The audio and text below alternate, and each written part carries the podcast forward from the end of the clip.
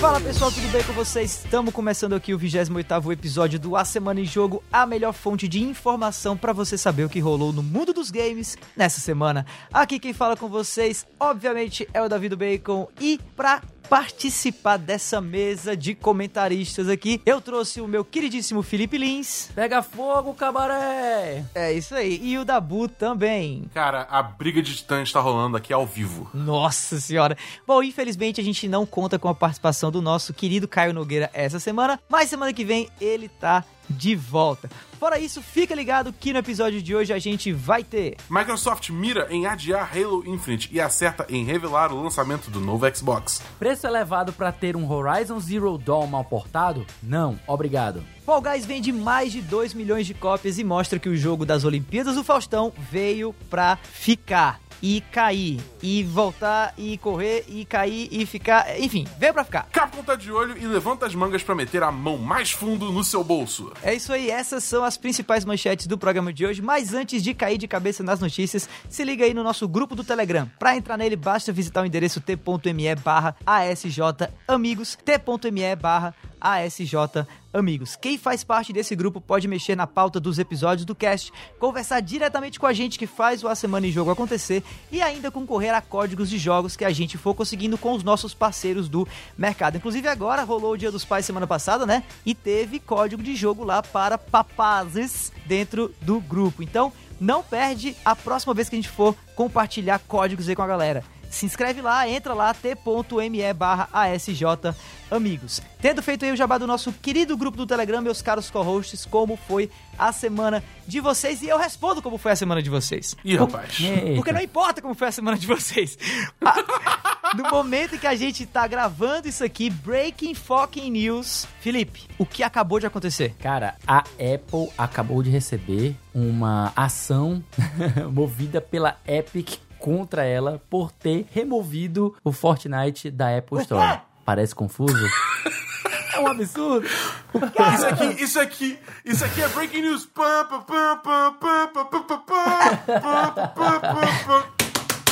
Pois é, pois é, pois é. Fogo, pega fogo. Aparentemente não, com certezamente aí, né? A Epic acabou de mover uma ação contra a Apple por conta de Fortnite. Bom, as coisas ainda estão meio que se desenvolvendo aí, mas para contextualizar um pouquinho a coisa para você que tá ouvindo a gente agora, para entender até um pouco o que que a gente tá vendo da coisa acontecendo, porque ela tá acontecendo em tempo real, eu vou puxar aqui o Twitter de quem até agora pelo menos resumiu melhor esse caso, que foi o queridíssimo Waka Alves. Se liga aí. Treta entre Epic e Apple. Estão acompanhando? Basicamente, a Apple retirou Fortnite da App Store. Vai ter reportagem aprofundada sobre isso, né? Do nosso queridíssimo Waka. Mas as placas tectônicas estão se ajeitando no cenário mobile de games, meus amigos. O movimento é protecionista. Se liga aí. A Epic fez um movimento, não no Brasil, né? De oferecer o pagamento direto em compras in-app, né? Ou seja, dentro do aplicativo de Fortnite, no Android e no iOS. Basicamente, se você pegar diretamente é, para ela, né? Se você pagar diretamente para ela, você ganha 20% de desconto. A ideia aqui é fugir da taxa de 30% que a Apple e Google cobram em movimentações. Muito inteligente, né? Disse o Aka. Só que a Apple é dona da bola e não curtiu. No mesmo esquema do xCloud, falou que a Epic tá infringindo termos de uso da App Store e pasmem, retirou Fortnite da loja, mas assim, sem parcimônia nenhum, tá? Só que Fortnite é mito rentável, né? E de acordo com a Sensor Tower, ele vende mais de 30 milhões de dólares por mês. Ou seja, retirando a venda pela App Store, a Epic acaba de abocanhar da Apple 10 milhões de dólares por mês dentro da loja. Torneira que a Apple não quer que seque, obviamente. A Apple já disse que vai conversar com a Epic e certamente vai rolar um acordo. A App Store é grande, mas Fortnite também é, meus amigos, é o negócio aqui tá, tá feio. E para piorar, né, pra, pra botar aí a cereja em cima desse Sunday de, de treta, né, vai rolar um evento dentro de Fortnite relacionado a isso, que é o 19... Já rolou.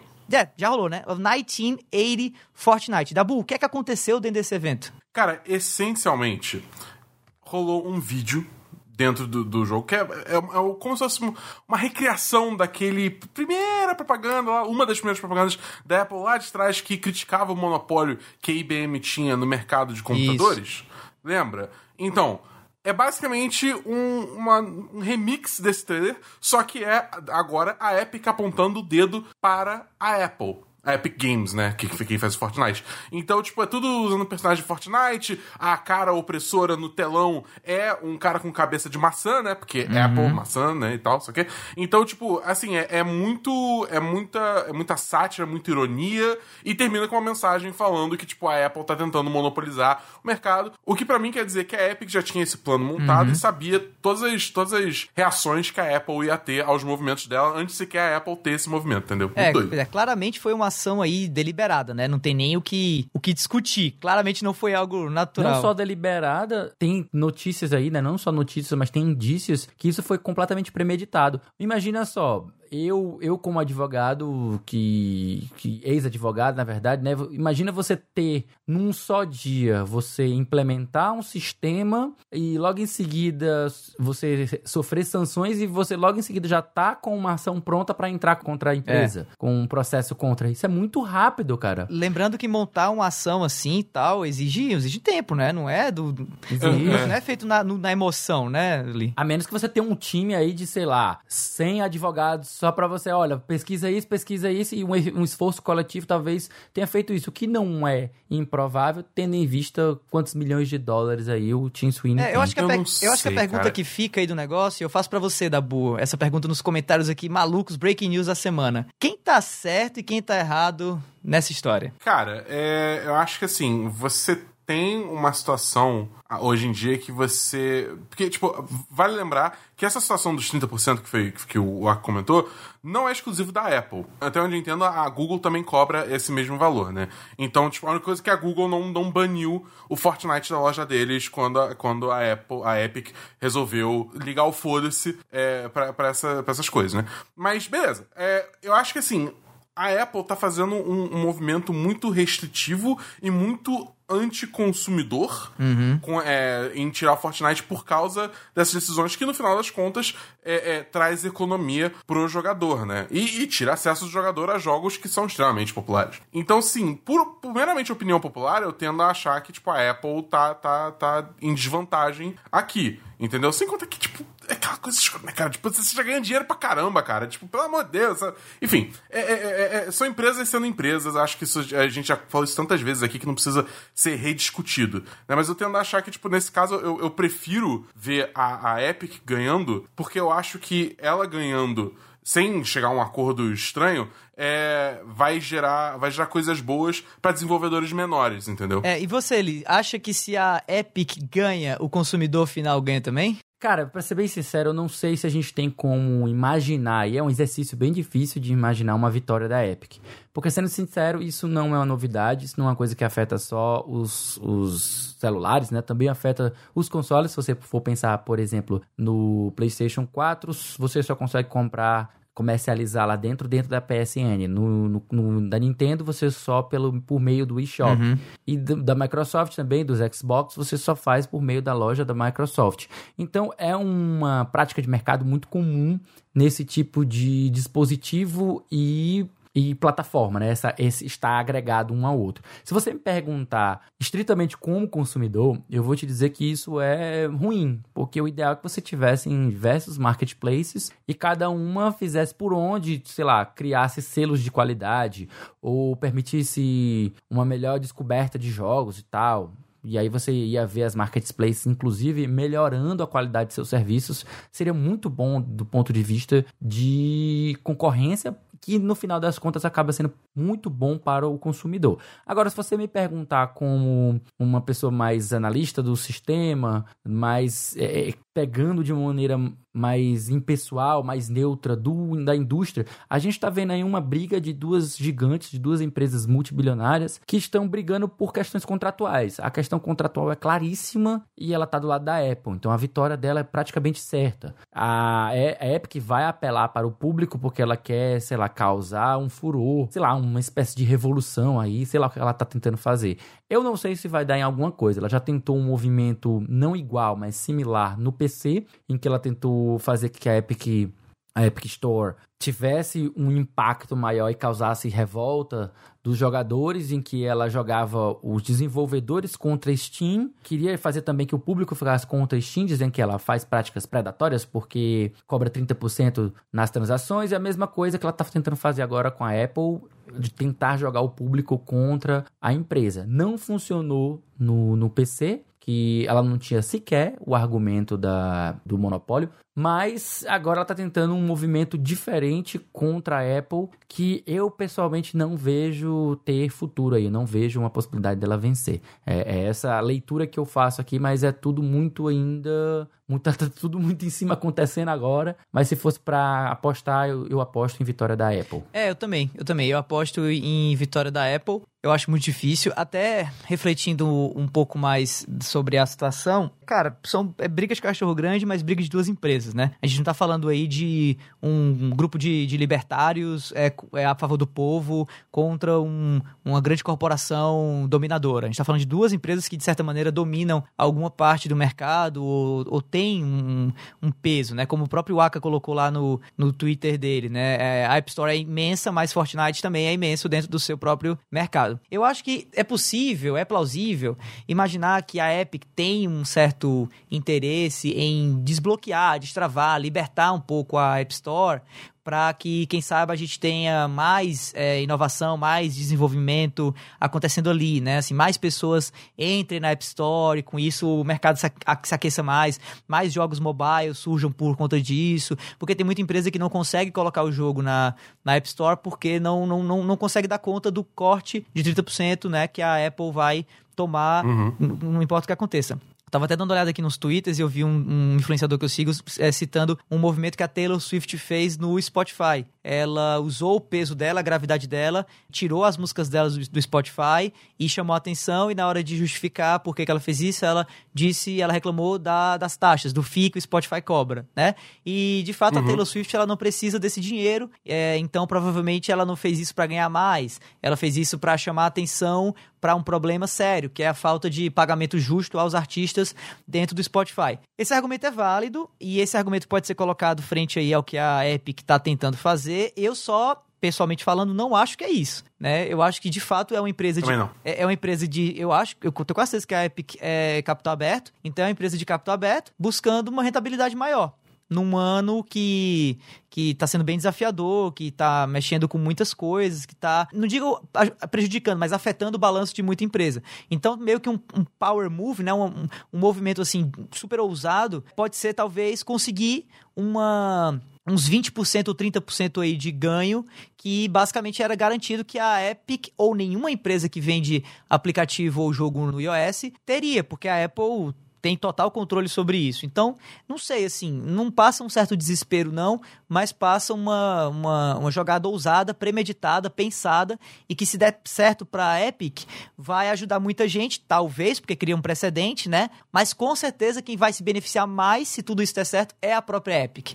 Então, eu sinceramente não sei. Quem eu acho que pode saber ou pode dar um pouco mais de opinião aqui pra gente é o Jean Mota, editor de games da Red Bull e cofundador também do site Pulo Duplo e um colega amigo aqui do A Semana de Jogo, um cara muito legal que a gente quer trazer aqui para vocês ouvirem ele falar sobre esse assunto também. Fala aí, Jean. Fala, meu querido, tudo bom? Cara, seguinte, por que, que eu falei que a Apple tá cavando a própria cova com os gamers?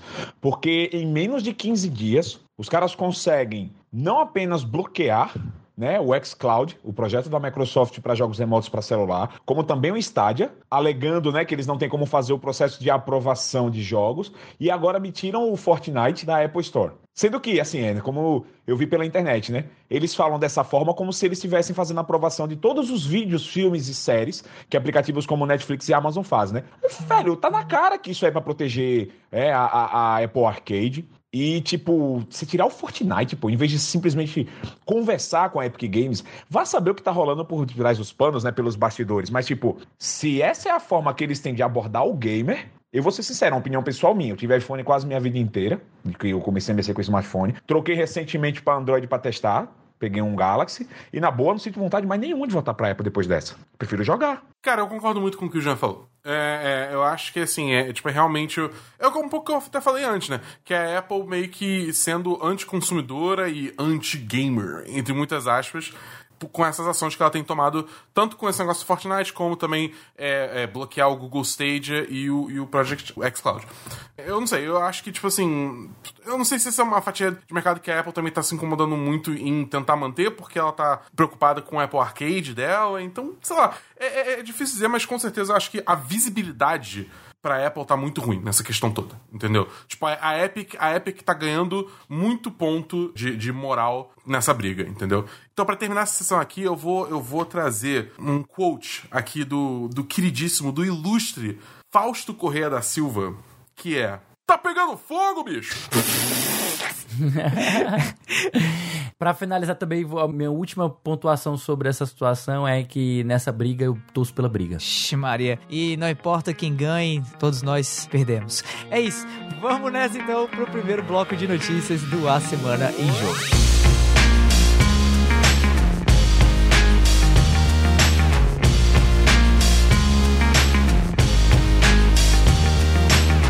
Bom, esse aí, primeiro bloco de notícias aqui do cast dessa semana, começando falando de talvez aí outra polêmica ou, sei lá, um caso meio breaking news que aconteceu essa semana, ou pelo menos que pegou todo mundo de surpresa, talvez alguns mais, outros menos, né? Do que, que eu tô falando? Eu tô falando de Halo Infinite, que foi adiado oficialmente para 2021. Matéria do Vitor Ferreira do site Enemy. Vou ler aqui para vocês. No dia 11 a 343, né, o 343 Industries revelou que Halo Infinite, antes previsto para o lançamento do Xbox Series X, foi oficialmente adiado para 2021.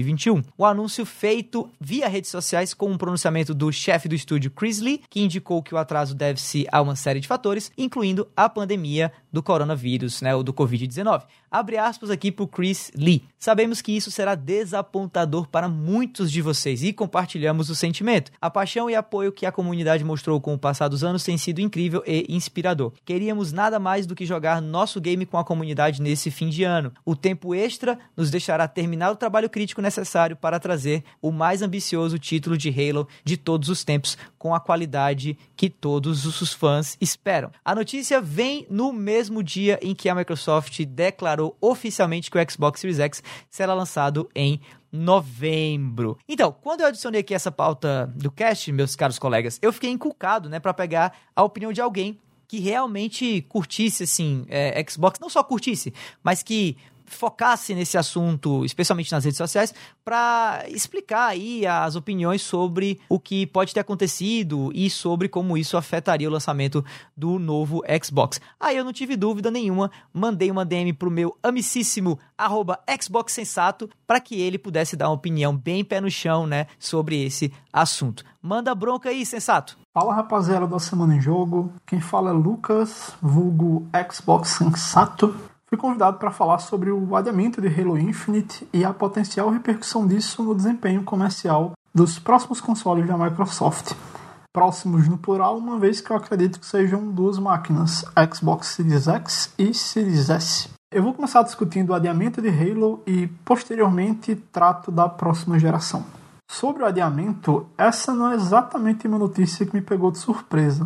Nos últimos anos, tivemos vários relatos que indicavam uma certa disfuncionalidade no desenvolvimento de Infinite. Por exemplo, em agosto de 2019, a 343 anunciou que Tim Longo estava deixando a empresa. Tim era desenvolvedor artístico do projeto. Ele foi substituído por uma das produtoras executivas, a Mary Olson, que por sua vez deixou a função meses depois de assumir a posição de longo. Essa sucessão de figuras-chave deixando a equipe acenderam uma luz vermelha em quem acompanhava o progresso de perto.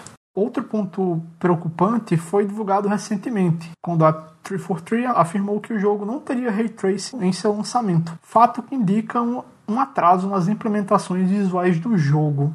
Isso, inclusive, se reflete no que foi mostrado durante o showcase. E ainda mais problemático, uma vez que todo o marketing, o ponto de venda do Series X é focado nas capacidades técnicas do console. A gente também não pode esquecer que estamos no meio de uma pandemia. O time que desenvolve Halo é volumoso, ele conta com vários estúdios terceirizados ao redor do mundo. Eu imagino que alterar todo o modo de trabalho dessas pessoas tenha tido um papel fundamental na decisão de adiar o jogo. Assim como também é inegável que a repercussão negativa ao que foi mostrado no showcase contribuiu para esse resultado.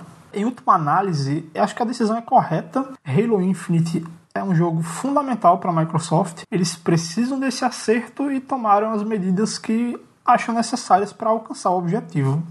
Falando rapidamente sobre a repercussão no desempenho comercial da, da próxima geração da Microsoft, eu acho que isso precisa ser colocado em contexto. Halo foi um fator decisivo para, para o Xbox original, mas desde então nunca foi lançado junto com, com novos consoles da marca. Halo 3 foi o primeiro título da franquia para o 360 e foi lançado quase dois anos depois desse hardware.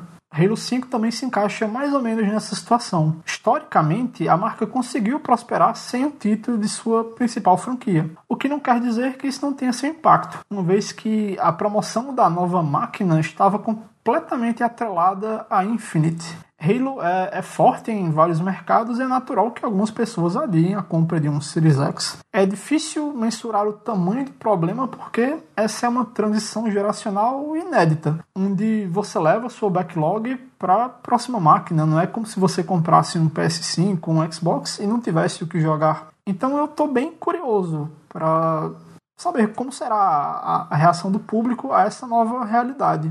Para finalizar, eu acho que o Game Pass ele precisa ser colocado nessa equação. Esse é um produto que ganhou muito foco nos últimos anos. Talvez seja mais interessante ter um grande lançamento de Halo que agregue assinantes para o serviço, mesmo que isso signifique não ter um grande AAA First Party em novembro. É isso. Eu espero ter contribuído à, à discussão. Eu agradeço o convite e precisando é só chamar. Abraço, pessoal.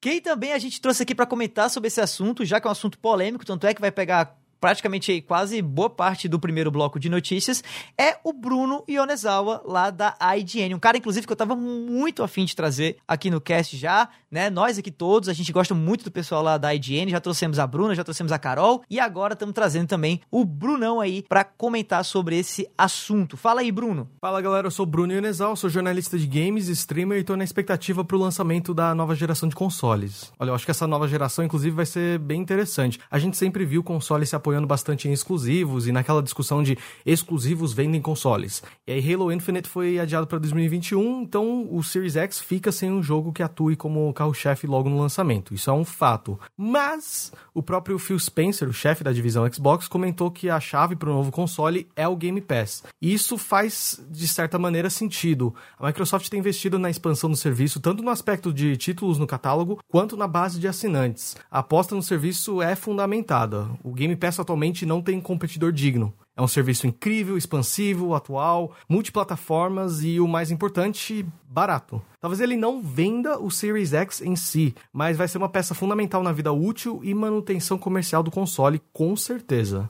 Quanto a Halo Infinite, eu vejo o adiamento como uma decisão boa, pelo menos do aspecto qualitativo do game. Vai dar mais tempo para lapidar o jogo e atingir o patamar de qualidade que as pessoas esperam de um console com specs de um PC high-end e compatível com o conceito de nova geração. O que a gente viu de gameplay até agora foi realmente decepcionante. Infelizmente, no entanto, a gente sabe que adiamentos só resultam em mais trabalho para os devs e Crunch é uma marca registrada da indústria de desenvolvimento de jogos e eu realmente espero que isso não aconteça na 343 Industries. Mas assim, eu acredito que o jogo vai fazer falta no lançamento do Xbox Series X sim. Vai ter uma parte dos clientes que vai adiar a compra do console porque o jogo preferido deles não tem data para sair ainda e isso é compreensível. A situação no mercado global no momento também tá fazendo as pessoas repensarem gastos, especialmente com produtos assim. Tipo, vale a pena eu trocar meu Xbox One X por um Series X logo no lançamento, sendo que ainda não vai ter meu jogo preferido ou nenhum outro jogo que eu sou realmente apaixonado. Agora a gente também tem que ver como vai ser o lançamento dos consoles neste ano. A gente está vivendo um período bem atípico e imprevisível com essa pandemia. A gente sabe que a montagem dos produtos já foi afetada pela pandemia e eu acho que é plausível considerar que a distribuição dos produtos também seja afetado. E aí fica o questionamento: vai de fato ter lançamento simultâneo no Brasil? Ou essa ideia foi pro ralo com a mudança no cenário mundial? E tem mais um detalhe, a gente nem sabe o preço desses novos consoles ainda.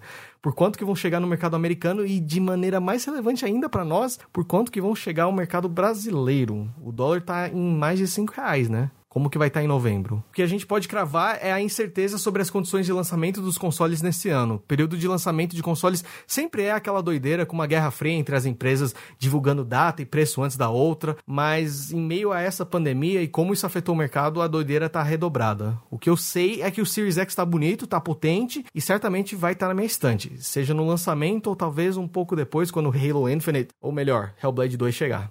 Bom, é isso. Muitíssimo obrigado, Bruno. E agora eu quero saber do Lee, Felipe Lee, Felipe Lins, meu caro co-host aqui do A Semana em Jogo. E aí, esse Xbox vai dar bom ainda ou já dá para levantar aí a bandeirinha branca? Muita coisa ainda tem a ser considerada sobre isso em relação à notícia principal, que é o adiamento do Halo Infinite. Eu lanço mão de uma citação de um cara muito conhecido chamado Miyamoto.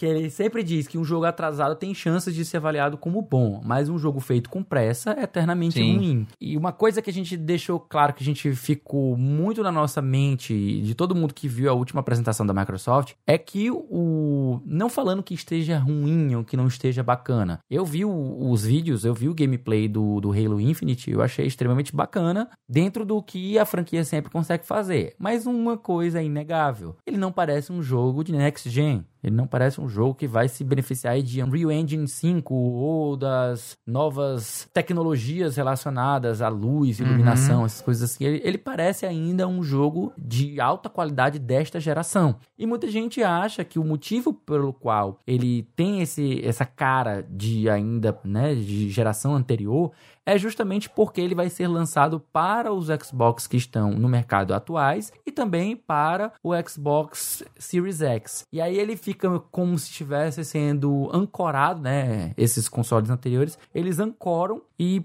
puxam para baixo a qualidade do jogo, não permitindo com que ele vá para a próxima geração em matéria gráfica, né? Eu pessoalmente acho isso um argumento muito muito sem graça, sabe? Muito whatever, eu não me importo tanto assim com a questão gráfica, mas faz sentido se você estiver comentando sobre o assunto adquirir um novo hardware. Se você queria um motivo para você adquirir um Series X, já que você já tem um atual, seria justamente você já ter acesso a esses jogos que vão vir aí na nova geração. E a própria Microsoft já declarou em outros momentos que ela não pretende fazer pelo menos dois anos aí, salvo engano. É, Me mais ou menos se eu estiver isso. errado. Mas ela já voltou atrás com isso, isso, viu? Já? Já.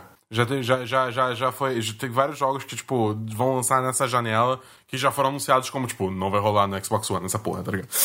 Mas aí, mas peraí, não, mas peraí, a gente tá falando de, de, a gente tá falando de títulos exclusivos. Eu acho que os, os exclusivos da, da, da, do Xbox ainda vão ser suportados pro outro console, viu, Dabu? que é o grande que é o grande é. ponto, né? A própria Microsoft ela vai lançar os, os jogos para um e para o outro, então para você adquirir um Series X, talvez só para você jogar os jogos de third parties. E talvez isso pesa contra o console para você realmente adquiri-lo. Muita gente não vai encontrar nisso um motivo suficiente para desembolsar, seja lá qual for o valor que vai chegar aqui custando. A gente especula aí 6, 7 mil. Mas quem é que vai despender esse dinheiro todo para poder jogar jogos que já consegue jogar nesta geração? Pois é. Fica uma sensação ruim. E aí, eu acho que é esse o grande problema em relação a toda essa celeuma envolvendo aí tanto o Halo Infinite como o próprio Xbox.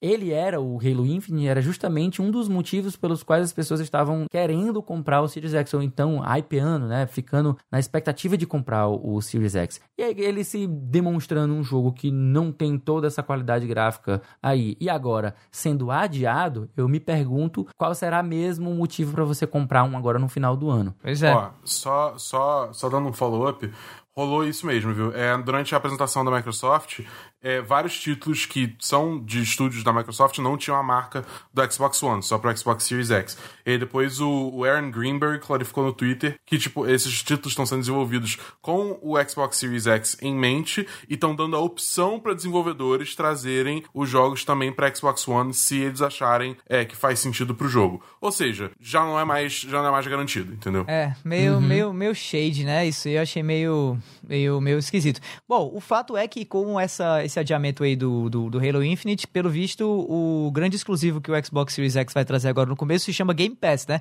Dabu, o que, é que você acha disso? Cara, é, isso, tá ligado? É tipo, basicamente você quer um Xbox Series X agora, ou pra rodar jogo numa qualidade cavalar, ou que você pode ter um PC pra isso, ou ter o Game Pass que você pode ter um PC pra isso. Então, tipo, por que, que você vai comprar um Xbox mesmo e não um PC? Pois é, pois é. Cara, é o seguinte, é, é, então, eu, eu acho eu acho que tá muito complicado a proposta de valor do Xbox Series X, sabe assim? E para mim vai ser aquele elefante branco, especialmente se alguns rumores aí forem verdade, de que ele vai ser até talvez mais caro do que o PlayStation 5, o Series X que eu tô falando, né? Mas só uma piadinha aqui. Quem é branco é o PlayStation 5, viu? É, mas aí que tá, não necessariamente, porque se a gente olhar pro controle vazado do Series S, talvez o Series S também tenha sua branquitude aí. E por que, que eu trago o Series S? Porque talvez isso abra uma avenida muito interessante para a Microsoft, aqui no Brasil pelo menos, vender a rodo o Series S, né? Porque se a gente estiver falando de um console mais barato de fato, mais barato que o PlayStation 5, mais barato que o Xbox Series X, que talvez não vá, né, no, no, no seu início trazer muitos exclusivos, mas seja um console pequeno, um console relativamente portátil, um console barato e um console que traga todo o backlog de jogos do Xbox original, Xbox 360 e Xbox One, né, como aparentemente o Xbox Series S vai trazer, com a, o problema aí de não rodar 4K, rodar talvez 1080p, que é o que está sendo aventado aí de, de teoria, cara, show de bola, porque, de novo, você pode reclamar do que quiser a respeito do Xbox Series X, mas o fato é que ele vai sair caro e o PlayStation 5 vai sair caro também. Sendo que o PlayStation 5 é caro, caro e acabou, né? Até a versão digital, eu duvido muito que vai baixar 100 dólares que seja do preço é, base. Não, vai ser só 50. Pois Com é. certeza vai ser então só a gente 50. tá falando de três consoles aí, Series X, PlayStation 5 digital, PlayStation 5 com drive ótico, que vão ser caríssimos. E sobra quem? Sobra o Xbox Series S. Então eu sinceramente acho que com o Xbox Series S, Game Pass, né? E uma promessa aí no próximo ano de começarmos a ver esses títulos exclusivos que não vão rodar no Xbox One, de fato, por que não pensar que a Microsoft vai conseguir ainda bons resultados com o Xbox Series S ao invés do Xbox Series X, né? Então, assim, eu acho que é, tudo que tá acontecendo aí, até com essa, esse adiamento de Halo Infinite, só é notícia ruim, ruim, ruim mesmo pro Series X, né? Que talvez vire realmente esse elefante branco, essa coisa aí que não tem muita serventia, até porque muita gente vai pegar jogos é, first party da Microsoft para rodar em 4K, para rodar em, em é, com, com efeitos de iluminação e tudo mais no PC, né? Então, é realmente um negócio muito complicado. E Halo, cara, eu sinceramente acho que a 343 deve fazer o seguinte, abre aspas pra minha teoria ou pra minha, minha sugestão pra 343, se vocês estiverem ouvindo aqui agora, eu tenho certeza que eles estão ouvindo. Lança separado. Quebra Halo Infinite em dois. Lança junto com o novo Xbox o multiplayer, free-to-play, Battle Royale da coisa e deixa a campanha pro final do ano que vem, bonitona, rodando do jeito que vocês quiserem, com todos os efeitos gráficos e tudo mais. É o que eu queria que acontecesse, mas é o que eu não sei se vai acontecer. O fato é que, até agora, só o que a gente tem a respeito do Halo Infinite, além dessa nota de adiamento, foi aquela má impressão que ela deu lá no Xbox Showcase, por conta da possível má otimização do jogo, né? E falando em má otimização, após críticas, Guerrilla Games promete melhorias em Horizon Zero Dawn para PC. Matéria do Vitor Ferreira também, do The Enemy, que eu vou ler aqui para vocês agora. Lançada na última sexta, dia 7, a versão de PC de Horizon Zero Dawn foi logo criticada por vários problemas de performance, incluindo taxa de quadros instável, congelamentos e crashes constantes relatados por diversos usuários. Em resposta, o estúdio Guerrilla Games já indicou que está trabalhando em formas de resolver estes problemas. Abre aspas aí para o representante da Guerrilla Games. Estamos monitorando todos os canais e estamos cientes de que alguns jogadores têm experienciado crashes e outros problemas técnicos. Diz uma mensagem do canal de notícias do Steam do jogo, né?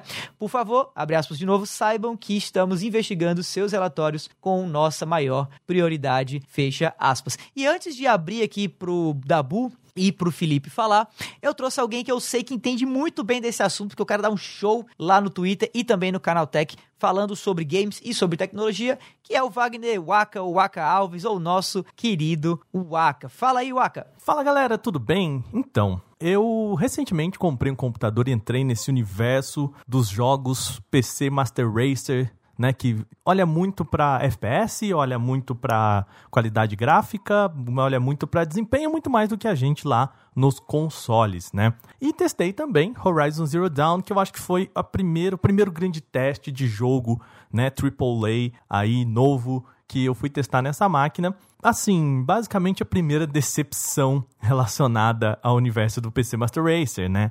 É, só para deixar bem claro pessoal, eu comprei um PC novo, mas nada muito extravagante, uma GTX 1660 Super, um processador também intermediário, então assim, roda muito legal, roda tudo no máximo, lisinho, mas o jogo não tá bem otimizado, né? É, eu acho que um dos principais problemas dele, na verdade, tá na questão do ultra wide, que aqui em casa eu tenho um monitor ultra wide, né? Para quem não sabe, aquele que tem a proporção de 21 por 9, né? Ele faz aquele formato leather box que a gente conhece, mais largo do que os monitores normais. Então, é, o jogo veio com o suporte para o ultra wide, mas com suporte assim, vamos dizer, até a página 2. Por quê? Quando você está assim no meio do jogo, ele faz, claro, o formato ultra wide, mas quando você entra nas cinemáticas, ele volta a fazer o formato 16 por 9. Ele cria um efeito nas laterais que é até assim, com perdão do termo, é porco, né, na verdade. Sabe quando você vai subir um vídeo para o YouTube e o vídeo ele está na vertical e você quer colocar ele no formato horizontal, então o que você faz? Você preenche o resto das coisas com o mesmo vídeo, só que embaçado. Já viram esses efeitos? Tem muita gente que faz isso no YouTube e é basicamente o mesmo efeito que eles fazem aqui na versão ultra wide nas cinemáticas do jogo.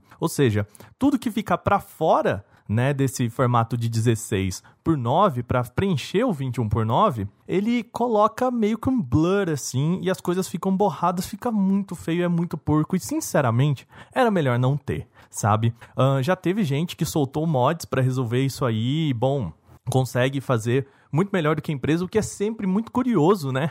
Como que a empresa não consegue fazer uma coisa que as pessoas em casa, né, fazem com mods e tudo mais. Mas é isso, assim, eu acho que essa é a primeira decepção. Tem um monte de ferramentas dentro do jogo que não estão nessa versão. Então, assim, tem muitos problemas com anti-serrilhamento. Então, assim, é, algumas coisas estão um pouquinho feias. O jogo, mesmo para quem tem uma placa de vídeo um pouco maior, eu pensava que, assim, era problema com o meu, meus componentes aqui, mas não. É também com o pessoal que tem placas de vídeos e processadores muito melhores que o meu. E o jogo dá umas quedinhas de frame, assim. Ele tenta rodar ali sempre a 60, mas não rola direitinho, assim, sempre dando umas pequenas travadinhas. Isso incomoda um pouco. Então, assim, em suma, a versão de Horizon Zero Dawn para PC no lançamento, a gente falando aqui, obviamente, né, a Guerrilla já prometeu que vai soltar aí uma atualização para melhorar isso, mas no lançamento não tá legal não. Eu ainda não recomendo e ainda se pensar, né, gente, que é um jogo já faz um bom tempo aí saindo hoje por 200 reais no jogo de PC. Por outro lado, também a gente teve a Kojima Productions que colocou o jogo do PlayStation 4 no PC e tá rodando super bem, então assim,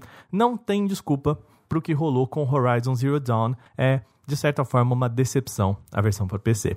É isso, valeu pessoal, até a próxima. Bom, muitíssimo obrigado, Waka. E galera, assim, né? Estamos ainda falando de, de problemas que estão acontecendo, mas agora não mais do lado verde da força, um pouco do lado azul ou do lado cinza aí, né? Que é jogos que eram exclusivos da Sony, que agora estão no PC e tal. A pergunta que eu tenho pra fazer pro Dabu é a seguinte: Dabu, será que Hum. essa má otimização de Horizon Zero Dawn pra PC coloca aí um, um ponto de interrogação nessa estratégia de portar títulos exclusivos do PlayStation 4 pra PC? Talvez. É, eu acho que é o negócio seguinte: eu acho muito bizarro você ter um jogo que lançou em 2017, lançar em 2020 dessa forma. Entendeu? Relançar pra PC dessa forma em 2020. A gente já passou da época que porte pra PC sai ruim assim, de Verdade. jogos de console, entendeu? Aí eu tava até comentando com o Davi outro dia que, tipo, cara, a gente hoje em dia vê tá, tá mais acostumado a ver porte ruim pra Switch do que pra PC. Entendeu? É, é- é nesse nível que a gente vive hoje em dia. Então, tipo, ver uma parada quebrada desse jeito de um jogo tão antigo é realmente assustador. A única forma que eu consigo ju- justificar isso, não é nenhuma desculpa, mas justificar isso na minha cabeça é que, assim,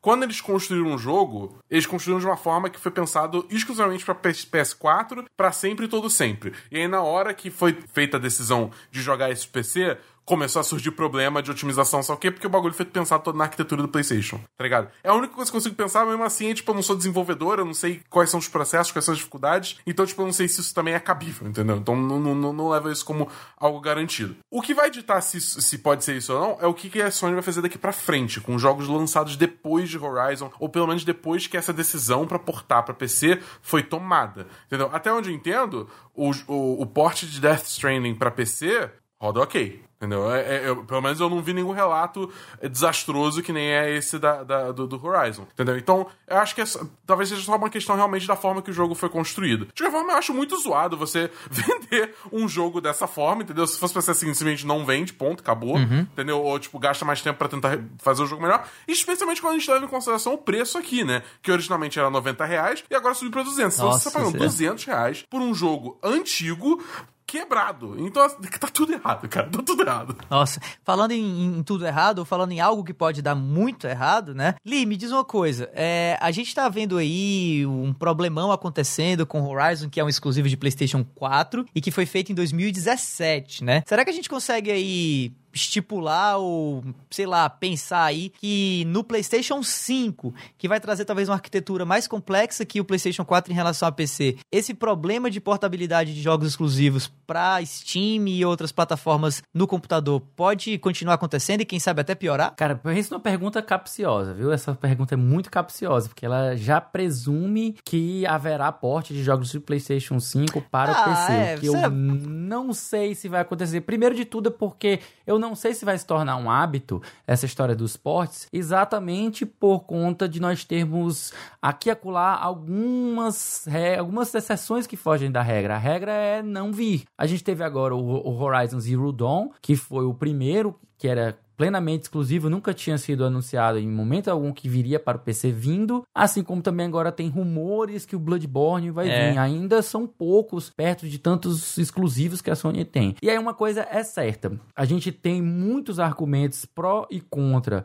O time da, da empresa da, da Sony, da Guerrilla, seja quem for, que fez o, o porte, tantos argumentos a favor como os argumentos contra. E geralmente todos os que eu encontro a favor, eu consigo colocar um contra sempre baseado no poder financeiro da Sony. Ah, a empresa nunca trabalhou com PC. Ah, ela está acostumada a trabalhar com só um hardware e não múltiplos hardwares. Ah, ela estava testando com poucos computadores, agora está testando com muitos. Foda-se, a Sony é gigantesca. A Sony tem bilhões e bilhões de dólares ela pode contratar uma empresa competentíssima para fazer um porte de boa qualidade. Então, não existe desculpa para isso, especialmente quando ela está superfaturando o valor do jogo, que não custa esse valor no próprio PlayStation, né? PlayStation 4 hoje você compra a versão completa, salvo engano, por 80 reais, e aí você vem cobrar 200 no PC de um porte velho não, não cola. Para mim, não cola. E não só não cola, como eu não comprei, me recuso a comprar. Posso até jogar, inclusive, já que o, o PC é uma plataforma livre,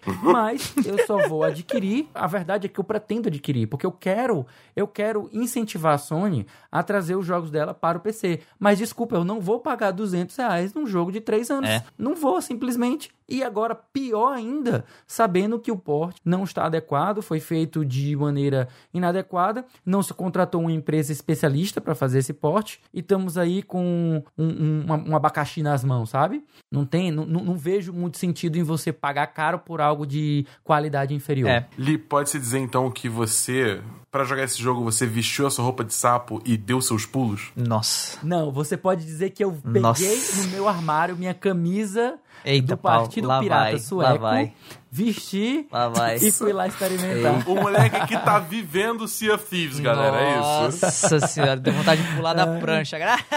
então, bom, bom, assim, pra, pra comentar isso também, eu, eu sinceramente acho que tá nos planos da Sony é, essa portabilidade de exclusivos pro PC. Faz sentido do ponto de vista de, de mercado, faz sentido é, a Sony tentar pegar um pouco dessa user base que joga só no PC, fazendo o que ela faz de melhor, pelo menos o que ela tá fazendo de melhor nessa geração que é fazer é, exclusivos de sucesso, né? Exclusivos que estão dando certo. Então, por que não pegar esses exclusivos e lançar eles no PC, exatamente para meio que mostrar para quem tá no PC o que a Sony faz, e aí fazer um pouco aquele movimento, né, de, de FOMO, né, de Fear of Missing Out. Tipo assim, ah, e a gente tá prestes a lançar outro exclusivo. Será que você não tá afim de ir lá e, e comprar um, um. PlayStation 5 para jogar os exclusivos quando eles saem? Então, assim, para mim, do ponto de vista de mercado, faz sentido e por isso que eu acho que vai ser uma, uma estratégia que vai continuar. Mas respondendo até a minha própria pergunta que eu fiz a- ao Felipe, eu acho que complica um pouco ao passo que, se for verdade o que a Sony tá levantando aí, né?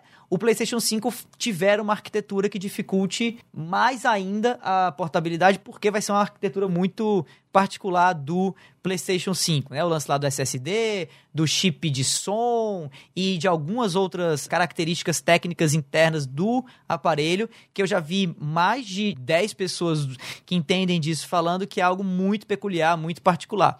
O que não significa dizer que a gente não pode ver, né? Um negócio assim. Até porque se a gente Claro. olhar para Unreal 5, que é uma engine de criação que está sendo agora é, trazida para essa próxima, para essa next gen, uma das características da Unreal 5 é facilitar ainda mais a, a criação de versões diferentes de, de um jogo para aparelhos diferentes, né? Então eu acho que, que pode, pode sim acontecer, eu não, eu não veria problema. Agora eu vou lançar aqui um negócio bem, bem interessante que talvez não tenhamos pensado ainda sobre, que é o cloud streaming, né? O streaming de games na nuvem. Eu sinceramente acho que essa avenida de, de, de games, de mercado, vai desenvolver muito nesses próximos anos e nessa geração que vai vir agora, sabe? Eu acho que vai virar um negócio muito grande, muito poderoso, apesar dos exemplos atuais serem meio ruins, né? O caso aí da xCloud com a Apple e do Google Stadia que, né, press F para para Google Stadia. Mas eu sinceramente acho que talvez é, esse mundo da portabilidade se torne muito mais é, simples, acessível, fácil, uma vez que tudo seja streamado, digamos assim, da nuvem. Tudo vire um grande Netflix de games. Não que eu gostasse disso, tá? Não é algo que eu gostaria. Eu, particularmente, não acho que isso é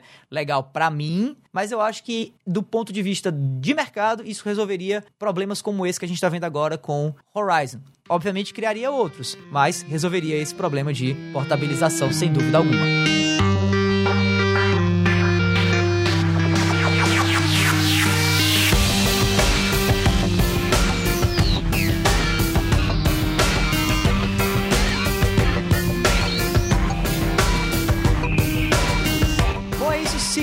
Bloco agora de notícias do A Semana em Jogo, começando com Fall Guys. Fall Guys vende 2 milhões de cópias na sua primeira semana. Matéria do Bruno Magalhães, do Tech Tudo. Fall Guys Ultimate Knockout já é um grande fenômeno e prova disto é que ele ocupou a primeira posição entre os jogos mais baixados da Steam na última semana. Segundo o comunicado da Devolver Digital, desta segunda-feira, né, dia 10, na verdade, da segunda-feira, dia 10, o jogo já registra pelo menos 2 milhões de unidades vendidas no Steam. A conquista veio logo depois do jogo registrar 1 milhão e meio de jogadores apenas nas suas primeiras 24 horas em todas as plataformas. Em nota à imprensa, Paul Croft, irmão da Lara, cofundador e diretor da Mediatonic, disse que todos da equipe estão emocionados com as respostas dos fãs e ressaltou que há grandes planos para o futuro do game, que inclui atualizações com novos minigames, roupas personalizáveis e funcionalidades como crossplay, que ainda não tem uma previsão de lançamento, meus amigos. Cara, é o seguinte, sei aqui que boa parte de nós, se não todos, jogamos é, Fall Guys. Eu talvez tenha sido o que jogou menos, né? Não, eu não joguei nada, absolutamente nada. Ô, Li! Porra, Li! Por que, que você me deixa triste assim, Li? Bom, dito isso, eu vou começar então passando a palavra pro embaixador de Fall Guys aqui do cast, né? Que é o meu queridíssimo Dabu. Dabu, pergunta: faz sentido esse resultado todo? Fall Guys Ultimate Knockout merece isso? Ou é só aquele hype barato? É, eu acho que assim, ele com certeza merece o que ele já conquistou. Eu acho que o jogo ele, ele fez uma mistura muito inteligente, muito certeira de elementos que já fazem sucesso, tipo o elemento de Battle Royale, sabe? Você ter um jogo que não necessariamente é tão, é tão focado em armas e tal, é tipo, é realmente tenta abranger para um público maior, além da galera que só joga jogo de tiro. Ele realmente tentou alguma coisa nova. Então, tipo, foi uma junção de várias, várias coisas assim que a gente realmente não, não vê muito no mercado hoje em dia, mas é ainda é um remix de coisas que fazem muito sucesso. Entendeu? Então, só por isso eu acho que o jogo já faz, já merece todo o sucesso que ele tá fazendo, é, todas as vendas, e eu fico muito feliz de ver isso, porque, tipo, esse- é, é isso. Então, a gente tá, é, claramente tá recompensando alguém que tentou uma coisa diferente e fez ela de forma bem feita. Legal. Entendeu? É, A questão é, vai ser um hype vazio? Isso é uma pergunta um pouquinho mais difícil de responder, porque tudo depende da agilidade da desenvolvedora em manter o, o jogo vivo, né? Perfeito. Porque aquele negócio, eu, eu falei aqui, acho que semana passada, que, quando, que eu comecei a jogar o jogo, né? Eu falei que, tipo, pra mim uma das maiores críticas do jogo é que tem poucas provas, né? Poucos minigames dentro do jogo. Mas, por exemplo, essa semana eles já adicionaram um minigame novo. Era um minigame que tinha no beta? Era, mas adicionaram, entendeu? Quanto tempo vai demorar pra adicionar o próximo? Quanto tempo vai demorar pra gente começar a ver uma nova leva de roupinhas dentro do jogo? Entendeu? Porque o negócio é o seguinte, as provas são legais e tal, o jogo é maneiro e tal, mas se você não tiver nada pra correr atrás e ser sempre as mesmas provas pra sempre, aí sim o jogo vai morrer, entendeu? Não tem outra forma. Vai ficar estagnado e vai morrer, que é uma coisa que a gente até viu de forma similar com o Apex Legends. Lá atrás, em 2018...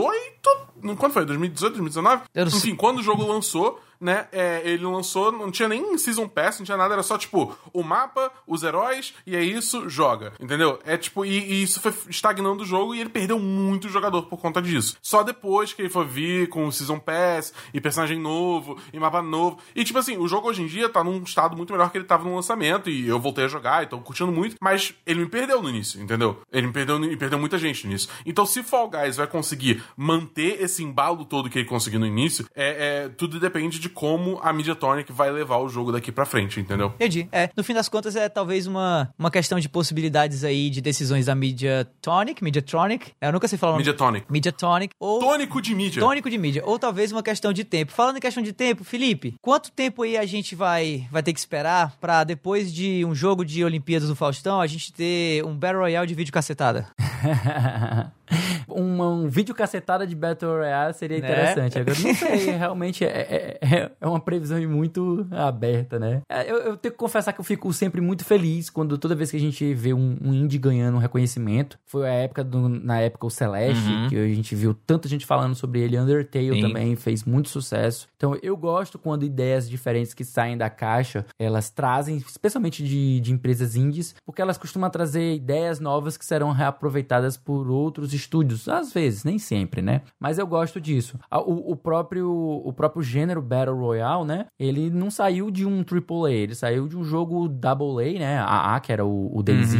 E foi uma ideia que tomou de, de- com força aí o mercado e transformou aí a forma com que o pessoal faz os jogos. Eu gosto desse- dessa pegada party game, sabe? Essa, essa pegada de ter minigames e tal. Gosto daquele Jack, é, não sei o que, Jack Games, alguma coisa assim, uma coletânea que tem. Muito, muito engraçado pra você jogar com várias pessoas, sendo tanto presen- presencialmente como também pela internet. Eu gosto dessa ideia. E foi uma sacada que eu achei genial eles pensarem, pô, porque a gente faz uma espécie de Battle Royale com minigames competitivos, uma coisa bem interessante. E aí que mora a criatividade que eu reforço as palavras do Dabu. O Caio aqui tá soprando aqui, que é o Jack in the Box. Isso, muito obrigado, produtor. O Caio hoje tá de produtor de contra-regra aqui.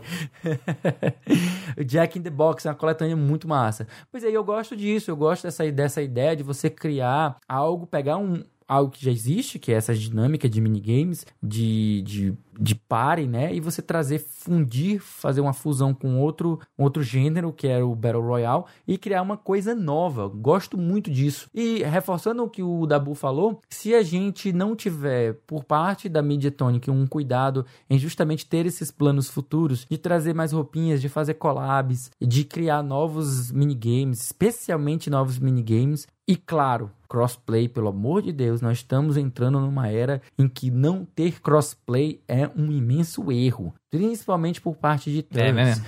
Você não ter a oportunidade de ter um público maior, especialmente quando é um jogo massivo, né, de muitos jogadores, de múltiplos jogadores, que é o caso dos Battle Royales, eu acho um, um passo para trás, na verdade, você não ter crossplay. Mas claro que a gente dá todo o desconto do mundo, porque é um estúdio pequeno, é um estúdio indie. Tanto a gente comentou no episódio passado que a gente dá aquele descontão por conta dos problemas do lançamento, como também a gente dá esse desconto em relação a funções como crossplay e, é claro, novos minigames, expansão da ideia original. Vai vir com o tempo, obviamente, por conta do sucesso imenso que eles estão É fazendo. isso aí. Cara, eu acho que Fall Guys tem total potencial para ser, quem sabe, aí um, um, um, novo Rocket League, sabe? Um fenômeno que não chega a virar esportes como Rocket League meio que virou, mais ou menos, mas seja um jogo, seja um jogo que eternamente faça sucesso. Obviamente, se houver, claro, um trabalho de planejamento de conteúdo, de é, features novas, como o próprio crossplay, que Rocket League, por exemplo, não trouxe, né? Na verdade, Rocket League foi o precursor do crossplay, né? Foi, foi através do Rocket League que a gente descobriu que dava para fazer crossplay facilmente. Teve o Dauntless também, é, teve Daunt, o Dauntless. Mas Dauntless que... depois. Dauntless, eu lembro perfeitamente que começou com Rocket League, foi com Rocket League que houve um- uma falhinha, entre aspas, que permitiu que, do nada, pessoas de PlayStation e Xbox jogassem. E aí, daí que começou todo esse questionamento que, ah, não, então crossplay é muito mais fácil do que o pessoal tava falando, enfim. O lance é que não é por isso que Rocket League ficou famoso e até hoje é famoso, né? Na verdade, é porque o jogo é muito bom e é viciante, e tem uma camada de diversão, mas também tem uma camada de técnica.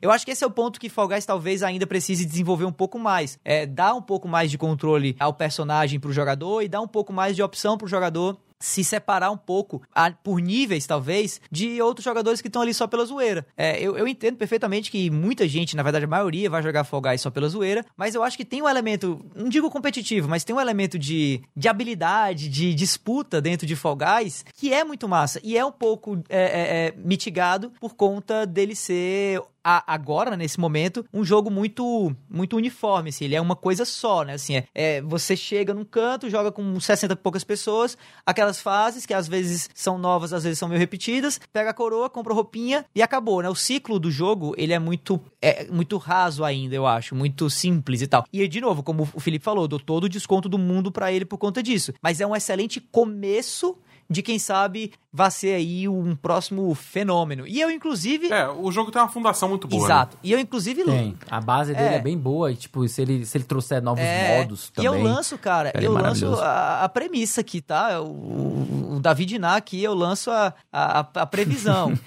Tendo a Devolver como publisher, né, que dá pra eles um, talvez um, um temperozinho todo diferenciado, eu acho que ainda esse ano a gente vai ver esportes, a gente vai ver um torneio aí mundial de Fall Guys, trazendo gente séria, inclusive. Pode escrever aí o que eu tô falando. Claro, vai ser uma grande brincadeira, mas quem sabe também sirva como teste para talvez aí uma nova avenida, né? Um novo crescimento, um novo mercado talvez para Fall Guys entrar. Eu particularmente adoraria ver Fall Guys nas Olimpíadas. Eu me candidato como tributo do Brasil pra, pra representar nosso país de Fall Guys. Pronto, Dabu é o, é o tributo da Semana em Jogo pra, pra competição entre podcasts de, de Fall Guys. Bom, o fato é que Fall Guys é um jogo que com certeza merece todo esse sucesso aí, né? E o número de vendas que ele vem tendo. E falando em vendas, Capcom diz estar observando a possibilidade de aumento de preço do PlayStation 5 e do Xbox Series X. Matéria aí do Outer Space. Vamos lá. A Capcom se juntou à lista crescente de produtoras que estão considerando aumentar o preço de seus jogos no PS5 e no próximo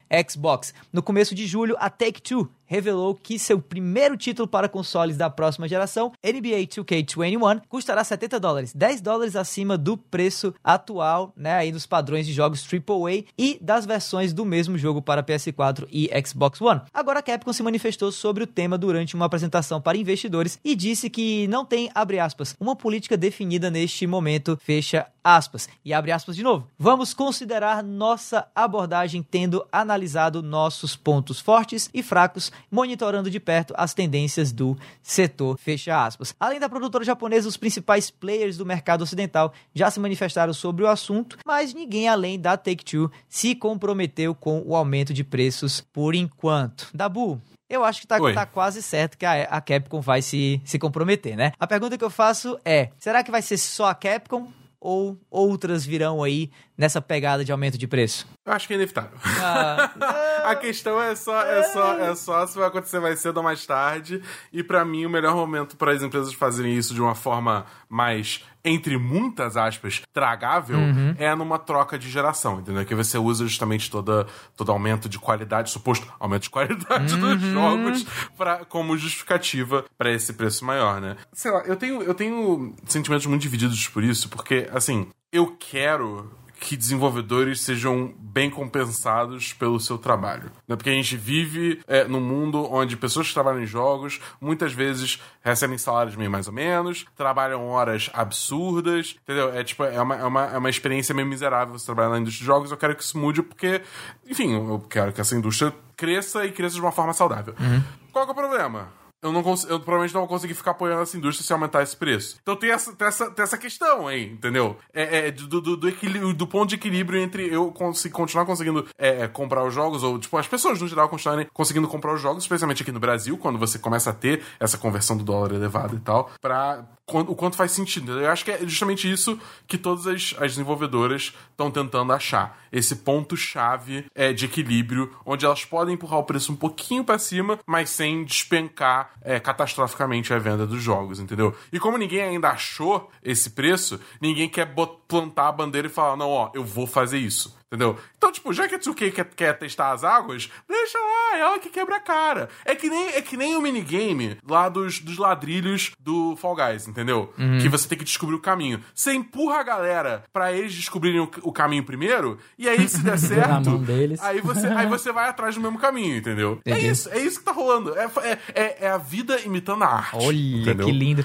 Voltando aí pra falar de ponto de equilíbrio, Lee, onde é que tá o ponto de equilíbrio aí dessa história toda? Qual que é o preço certo pra se pagar por jogos da próxima geração? Meu palpite é um real, e você? Se a gente estiver falando de mercado internacional, minha resposta é uma. Se a gente estiver falando de mercado nacional, a resposta Fale, é outra. fale de Porque- mercado tailandês primeiro, por favor. Começando pelo mercado tailandês, a gente tem que levar em consideração o PIB do país e também o poder de compra do cidadão médio. Mas agora, falando sério, tirando Tailândia e voltando para o Brasil, o argumento se mantém o mesmo. Todos os países a gente precisa verificar que para ser justo de, de certa forma e para ser acessível os videogames, ou seja, qualquer outro tipo de produto, ele precisa levar em consideração o poder de compra da, da, daquela sociedade, daquela comunidade de jogadores. E se a gente for conversar numa faixa de 70, 80 dólares, sei lá, o aumento do preço dos jogos para esse patamar, eu acho que a gente vai acabar se convertendo, né, por, se for de uma conversão direta, para um valor muito alto aqui no Brasil. A gente vai chegar a valores estratosféricos de 350, 400 reais um jogo. Isso é completamente fora da realidade, fora da casinha. Não temos condição de, de segurar isso, especialmente por conta da crise econômica que está abalando o mundo inteiro, especialmente o Brasil, que é a, a- a moeda que mais se desvalorizou. Então a gente tem que levar isso em consideração. Essa tendência que o próprio, a própria matéria fala, que a Capcom está querendo avaliar, ela nos causa medo. Porque a gente não pode ignorar. Foda-se o, o, o mercado internacional. Ah, 60 dólares é pouco pro que se gasta com os jogos. Isso não é problema meu. Eu tenho, que deixar isso, eu sou consumidor. Isso é um problema das empresas, elas que têm que verificar o que elas vão achar a melhor forma de resolver esse problema. O próprio Sean Layden, que falou no, ano, no mês passado, a gente até comentou a notícia dele, ele foi claro de que os jogos precisam diminuir o tamanho deles, diminuir o escopo, para que eles não custem tanto e assim as empresas não precisem aumentar o valor. Eu até tava dia desses comentando que eu acabei de terminar o The Last of Us 2 essa semana e 30 horas é um pouco esticado. Eu achei um pouco esticado para aquele jogo. Ele poderia ser menor? Poderia. Gostei de ser 30 horas? Gostei. Mas ele, custa, ele, ele ser 30 horas daqui pra frente implicar que ele vai custar ao invés de 250, 300, 350, 400 reais, me desculpa, eu simplesmente não vou consumi-lo da maneira que a gente consome hoje em dia. A gente vai cada vez mais recorrer a métodos alternativos. E para a empresa, ela, ela que está tomando prejuízo. Se eu me junto com três colegas para poder comprar um jogo e nós ficamos nós quatro jogando e passando o jogo entre nós, quem perdeu de, três vendas aí foi a É. empresa. Ela perdeu de vender três unidades. A gente acabou comprando só um, quatro pessoas para comprar um jogo, ao invés de cada uma ter sua própria cópia. Então, ela deve considerar isso para cada mercado. O nosso país está numa economia fragilizada. Se ela achar que ela vai conseguir o mesmo tipo de lucratividade mantendo os preços ou até mesmo aumentando aqui no Brasil, me desculpa, mas não vai conseguir. Só vai reduzir a quantidade, o volume e vai deixar de ganhar uma pancada de dinheiro que vai ser o pessoal comprando usado, comprando o jogo em grupo ou até mesmo recorrendo ao mercado paralelo, à pirataria. Mercado Paralelo é um nome muito massa, né? Pra pirataria. Eu acho que é muito bonitinho esse Mercado Paralelo. É um nome técnico, é, na é mercado- verdade. Porque é legal, é- é- eu acho interessante. E eu, sinceramente, prefiro do que pirataria. Pirataria tá incumbido de um pejorativismo que não necessariamente é, ele, ele existe em determinados contextos. Porque você pensa em roubo, É. né? Você pensa os É. piratas, eles estão roubando. exato. Tipo, quem, quem, quem vai pro mercado alternativo não necessariamente. Pode ter o É, jogo. e consumiria. pode ter o jogo, o jogo pode não estar mais E acessível. pode ter o jogo É, também, é. Entendeu? Então é isso. Assim, é, sobre esse assunto, é, Só um segundo, Vai. só um segundo. Pronto. Pronto, é, sobre esse assunto, cara, é, é difícil, assim, é, eu, eu acho que, o que fica na minha cabeça é que o Brasil tá, tá fudido, cara, a, a real é essa, assim, a gente não vai eh, recobrar os rumos da economia tão cedo, é, e esse, eh, infelizmente, é um movimento da indústria de games muito natural, sabe, muito natural, já esperado, é, antecipado por anos, né? Fazia tempo que o valor dos jogos não aumentava. É, passou muito tempo um valor que talvez não refletisse hoje os custos de desenvolvimento, né? E tal. Então, assim.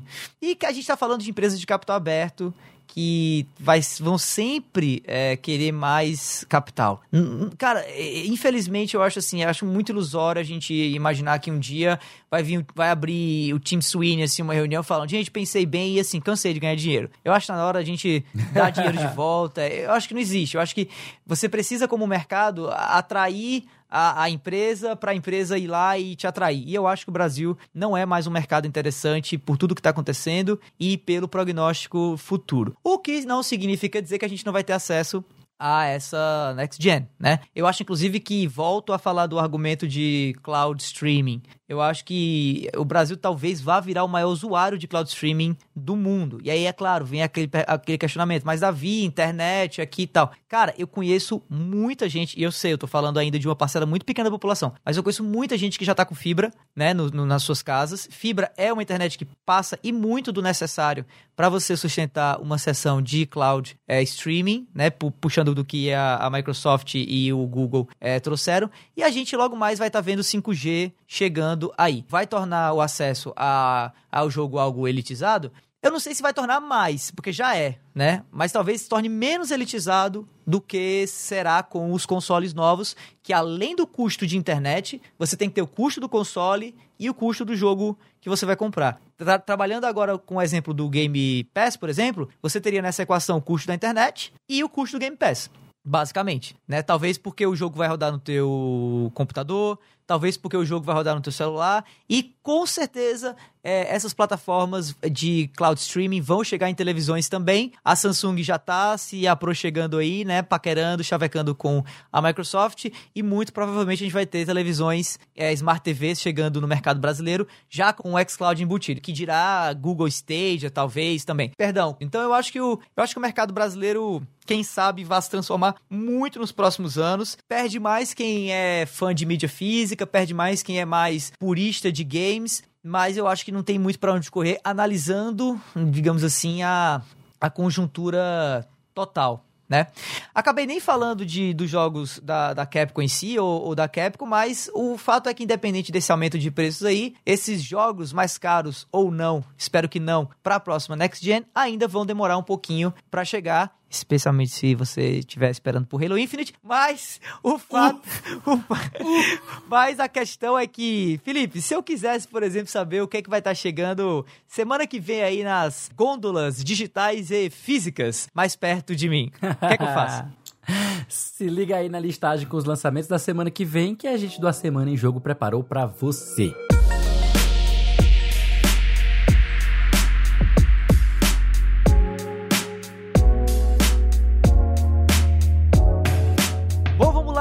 Lá para a semana do dia 17 de agosto até o dia 23. Nós temos aqui sete joguinhos chegando, né, para várias plataformas diferentes, começando por Death End RE Quest 2. Esse jogo é japonês, por acaso? Ah, é? A gente sabe É. porque é complicado de Exato. falar. É Death End Request 2. Ai, enfim, eu tava com saudade. O Davi tá convulsionando parece aqui. coisa de Kingdom Hearts, cara. Eu- Parece eu coisa de com- Kingdom Hearts. Com certeza Tava é com saudade de ter raiva disso. Jogo de RPG, tá? Que vai ser lançado para o PlayStation 4, dia 25 de agosto, e para o PC, dia 18 de agosto, tá? Microsoft Flight Simulator chegando dia 18 para o PC exclusivamente. Que não é tanto um jogo, né? É mais uma, um, um produto Tá de no nome, simulação. tá no nome. Mortal Shell chegando dia 18. Mortal Shell é um jogo que eu vi muito, muito youtuber, muito streamer é, jogar. Acho que era uma build antiga, né? Uma early build do game, ou em beta, em alpha, não sei. Parece mais um daqueles Dark Souls, né? Um, um- um jogo meio, da, da- meio Souls-like. Não vi muitos elogios. Vi poucos, mas tá aí pra quem quer jogar mais um Souls-like enquanto a gente não tem um novo Bloodborne ou o remake aí de Demon Souls e por aí vai. Chegando pra PlayStation 4 e PC no dia 18 de agosto. Além disso, dia 18 também Pathfinder Kingmaker chegando para PlayStation 4 e Xbox One. Esse eu recomendo pra quem gosta de RPG de mesa. Essa é uma boa tradução de RPG de mesa. O Pathfinder, ele é um sistema de RPG que foi criado por ex-funcionários da Wizard of the Coast que Legal. trabalharam no, no Dungeons and Dragons. Então, pra quem gosta de um RPG de mesa, isso é uma boa pegada. Vale dizer também que o, o Pathfinder se baseia no, na terceira edição de Dungeons and Dragons. Então, pra galera que não curtiu muito a direção da quarta edição, com motivo, porque é uma bosta, e depois não gostou ainda assim da quinta edição, que eu pessoalmente gosto, mas eu entendo que não gosta, Pathfinder é uma boa solução aí. Eu gosto até da 4. Cara, Tá- Tá maluco ali, nossa!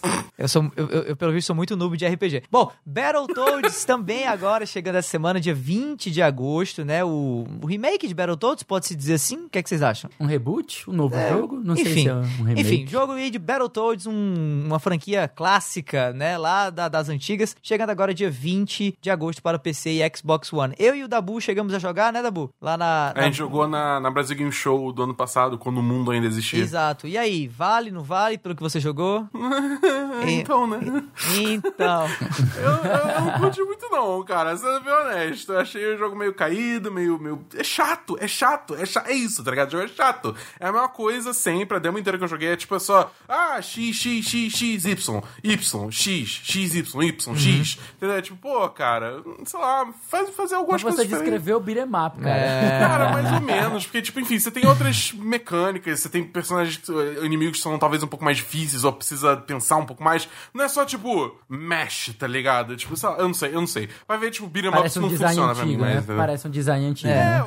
a, a game, tipo, pior que o visual do jogo é, é- é legal, entendeu? Tipo, é um, é um- é um visual meio estilizado, mas ainda tem uma vibe meio retrô. E aí você tem eh, os, os sapos lá se transformando em várias coisas, que é divertido e tal. Mas pra mim, a, a gameplay, ela não. Tipo, parece que ela tá contente em fazer a mesma coisa Uhum. é, é, é, que, que se fazia nos anos, sei lá, início dos anos 90. Uhum. Entendeu? O que, tipo assim, cara, beleza, mas na, na palavra do meu co-host da Semana dos 10, Matheus Esperon, o jogo tá saindo datado, entendeu? O jogo é, é, é simples assim. E, sei lá, pra mim, tipo, isso não me interessa. Tem gente que, é, que tem esse saudosismo, que não é uma coisa ruim, isso aí tá no direito da pessoa de ter esse saudosismo, e, e vai curtir isso. Pra mim, não, não me interessa, entendeu? entendi. Eu tô safo porque ele vai sair na Game Pass, então. É tô pagando verdade, é. jogar. É, vai- vai- eu posso fazer isso, eu jogar no Game Pass e talvez eu esteja errado, entendeu? Talvez a demo que eu joguei seja ruim também, tem sempre essa opção, né? É, é isso aí. Bom, é isso. PGA Tour 2K21 chegando dia 21 de agosto para PS4, PC, Google Stadia. Eu não consigo falar Google Stadia. Nintendo Switch e Xbox One. Desculpa aí, galera, nação Stadia. É, e por último, também dia 21 de agosto, Samurai Jack Battle Through Time, um jogo de action adventure chegando para PlayStation 4, PC, Xbox One e Nintendo Switch. Então, se você Doido. curte, se você tem Google Stadia, essa semana vai ser massa, porque tem um jogo de golfe chegando pra você, viu? Show! Além dos jogos da semana, esse quarteto aqui, na verdade, trio hoje, mais quarteto sempre, do A Semana em Jogo tem mais um monte de conteúdo pra você ficar ligado. Se você tá procurando uma opinião curtinha e sincera sobre os jogos que acabaram de ser lançados, o nosso queridão aqui, o David Bacon, lança toda sexta o Vale a Pena Jogar. É isso aí, toda segunda-feira também você escuta o Dabu no Semana dos 10, num papo interessante, maravilhoso, entre amigos sobre filmes, séries e jogos assistidos ou jogados durante a semana por eles. É só procurar por 10 de 10 no seu agregador de podcasts favorito. Lá no Spotify você encontra um monte de conteúdo produzido pela galera do Cast Potion, o podcast com aquele já conhecido papo catedrático sobre videogames. E uma vez por semana o Backlog Game Club traz um papo extenso, profundo, saboroso e crocante sobre o um novo jogo, projeto pessoal e muito bacana aí do nosso queridíssimo Felipe Lins.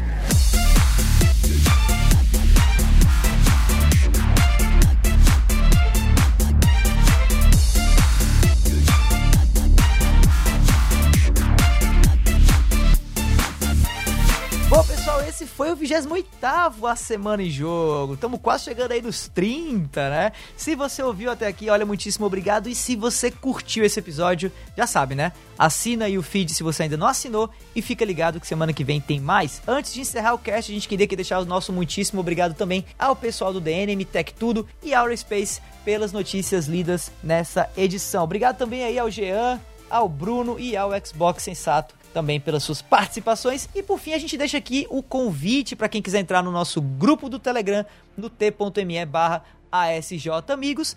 E por que não seguir a gente nas redes sociais, né? Eu tô no arroba Bacon. Você me encontra no Twitter e no Instagram como o Felipe Lee. E você me encontra no Twitter como arroba BEDabu. É isso aí, pessoal. Meu nome é Davi, eu vou ficando por aqui e a gente se vê por aí. Falou!